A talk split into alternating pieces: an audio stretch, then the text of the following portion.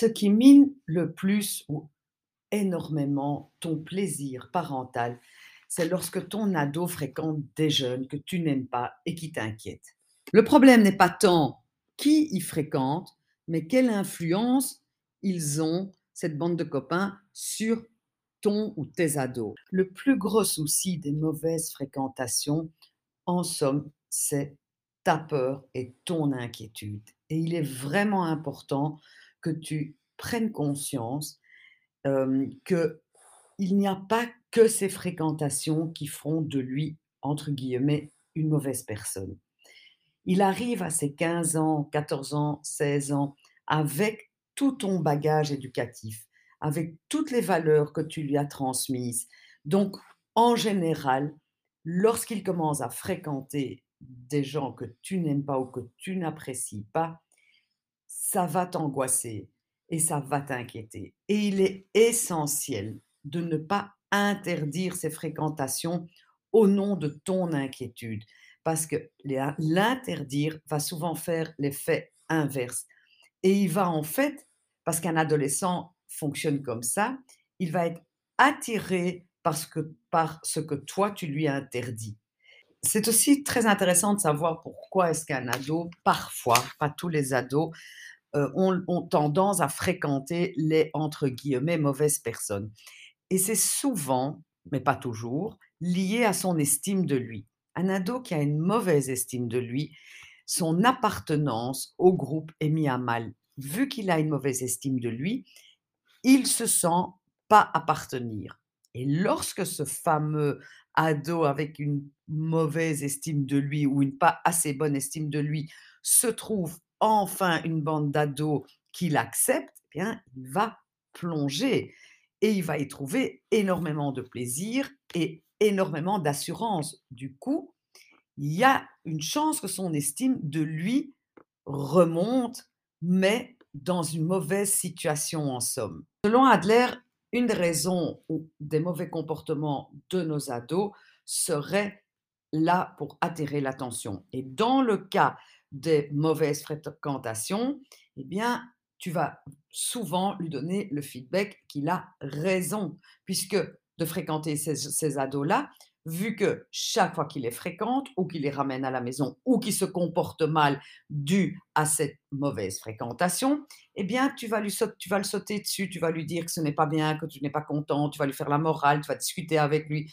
Et en attendant, tu lui donnes des tonnes d'attention. Donc, en somme, tu le confortes dans l'idée que quand il a des mauvaises fréquentations, tu lui donnes des tonnes d'attention comment tu sais qu'il est là-dedans, ou une des indications, parce que c'est évidemment pas une séance exacte, c'est quand tu te sens irrité par ces, par ces fréquentations, quand tu es fatigué ou irrité par, par cette situation, vraisemblablement, il recherche de l'attention. C'est pour cette raison-là qu'il ne faut pas interdire ces fréquentations, parce qu'en les interdisant, tu vas rentrer dans une discussion, et quand tu vas rentrer dans cette discussion, c'est comme si tu lui prouvais qu'il avait raison de, de, fréquenter ces enfants-là ou ces ados-là, parce que tu vas discuter avec lui et donc tu vas lui donner toute l'attention dont il a besoin ou qu'il recherche. Tu vas devoir discuter avec lui, ça c'est sûr, mais quand ça te convient toi, par exemple, après avoir pris rendez-vous avec lui pour discuter de ce sujet-là, et que ce soit bien cadré dans le temps. Donc, ce n'est pas entre deux portes qu'on discute, mais si tu as à lui parler ou si tu veux discuter avec lui, et c'est important de discuter avec lui, il faut aussi cadrer ce moment-là. Quand ces fréquentations ou la réaction à ces fréquentations, son comportement par rapport à ces fréquentations mène vers une lutte de pouvoir ou mène vers des énormes colères, vraisemblablement, il est en recherche de puissance. Il manque de puissance c'est-à-dire, souvent à cet âge-là, c'est qu'ils ont l'impression de manquer d'indépendance. Et donc, il va rentrer en guerre, entre guillemets, avec toi parce qu'il a envie de réfléchir par lui-même et de choisir les amis qu'il a envie de choisir. Non, si il attend en recherche de puissance et que toi, tu lui as interdit de fréquenter ces ados-là, eh bien, tu vas renforcer cette, lutte et tu vas renforcer, la colère et tu vas avec ça lui donner une mauvaise façon de réfléchir par lui-même. Donc comment est-ce que tu peux faire? On l'a déjà vu dans des podcasts précédents, c'est de lui remettre du cadre et de lui donner des choix. Les choix qui te conviennent à toi, pas des choix de manipulation. Du style, soit tu arrêtes de fréquenter cette bande-là, soit tu rentres plus à la maison. Ça ne fonctionnera pas puisque de toute façon, il rentrera à la maison. Donc, il faut que tu remettes les cadres en place, que tu saches quel cadre tu veux mettre, que tu saches dans quel but tu mets ces cadres et en fonction du cadre, il y aura des conséquences et ces conséquences, tu dois les respecter. Lui doit respecter les cadres, mais toi, tu dois respecter les conséquences. Je veux ce que je veux dire par respecter les conséquences, c'est si tu lui dis, par exemple: «Soit tu arrêtes de fréquenter, tes potes, soit je t'enlève, ton ordinateur», enfin n'importe quoi, tu dois vraiment enlever l'ordinateur. Ou si tu lui dis: «Soit tu arrêtes de fréquenter ses copains, soit en septembre je te change d'école», il faut vraiment le changer d'école en septembre. Donc quand tu fais un soit, soit, il faut qu'il soit vraiment bien réfléchi. Si par contre tu te sens vexé, humilié par ses fréquentations ou par euh, les réponses ou par sa façon de réagir par rapport à ses fréquentations, vraisemblablement il vit une espèce d'injustice, une injustice dans sa famille. Il peut trouver injuste que son grand frère euh, cote et que lui est encore à la maison. Enfin, il y a un tas de raisons pour se sentir, un, pour sentir de l'injustice, surtout à cet âge-là. Et donc, une des manières de rétablir cette injustice est en se vengeant alors, il va se venger en allant fréquenter des gens que tu n'aimes pas. Mais si, en plus de ça, tu vas lui interdire de les fréquenter, tu vas rajouter une injustice sur de l'injustice. Et donc, sa vengeance va être encore plus grande.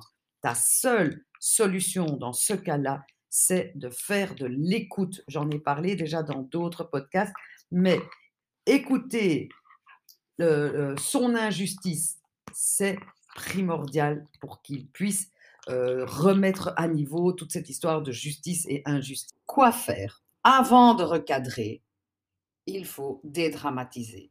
Ce n'est pas un drame, c'est peut-être même une bonne expérience. C'est peut-être le passage par lequel il doit passer pour trouver ses limites à lui et ses valeurs à lui. Donc, un, dédramatise. Deuxièmement, exprime-toi avec un message en je. Exprime-lui ton inquiétude sans juger, et en essayant d'éviter le plus possible les obstacles à la communication. Et si cette inquiétude grandit à un tel point que ça t'angoisse au quotidien, il est peut-être intéressant d'aller en parler à quelqu'un parce que ça fait peut-être référence à quelque chose que toi tu as vécu.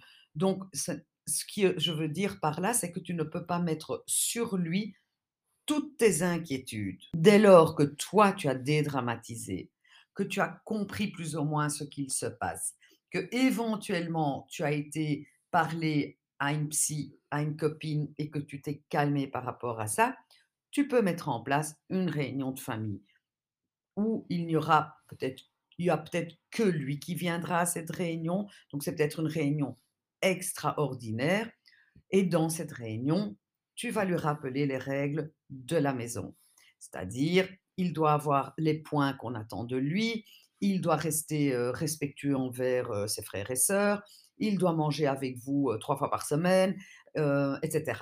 Donc, tu peux aussi lui dire, écoute, soit tu obéis aux règles ou tu respectes les règles et les cadres de la maison, soit je vais devoir intervenir dans tes fréquentations peut aussi intervenir sur son estime de lui. Tu peux lui proposer d'aller voir un psy, tu peux lui proposer de faire euh, certaines activités euh, qui travaillent l'estime de soi. Mais la clé de tout, c'est d'être un bon agent d'influence. Et pour être un bon agent d'influence, tu dois avoir une bonne écoute. Une bonne écoute active ou une bonne écoute passive. Parce qu'une bonne écoute va améliorer ta relation. Et quand la relation est bonne, tu deviens un bon agent d'influence. Donc, à ce moment-là, quand tu l'auras écouté jusqu'au bout, à ce moment-là, tu peux commencer à moraliser ou à lui dire ce que tu penses. Mais d'abord, il faut l'avoir écouté. conclure, j'aime dire qu'à 16 ans, son éducation est quasi terminée. Donc, c'est le moment d'arrêter ou de diminuer les remarques éducatives pour rentrer dans un meilleur relationnel. Parce que si tu veux agir sur ces fréquentations, tu dois être un bon agent d'influence. Pour être ce fameux bon agent d'influence, tu dois avoir une bonne relation avec lui. Et pour avoir une bonne relation avec lui, il faut de l'écoute, de l'écoute, de l'écoute. Et quand tu veux t'exprimer, tu le dis avec un message en je. Ça a l'air facile, mais il faut vraiment le faire. Pratiquer, pratiquer, pratiquer. Si tu as des enfants qui sont en bas âge encore, commence tout petit avec l'écoute et tu verras que au plus tu vas pratiquer, au meilleur tu deviendras. Alors bonne semaine à toi et à la semaine prochaine dans ce podcast qui te veut du bien.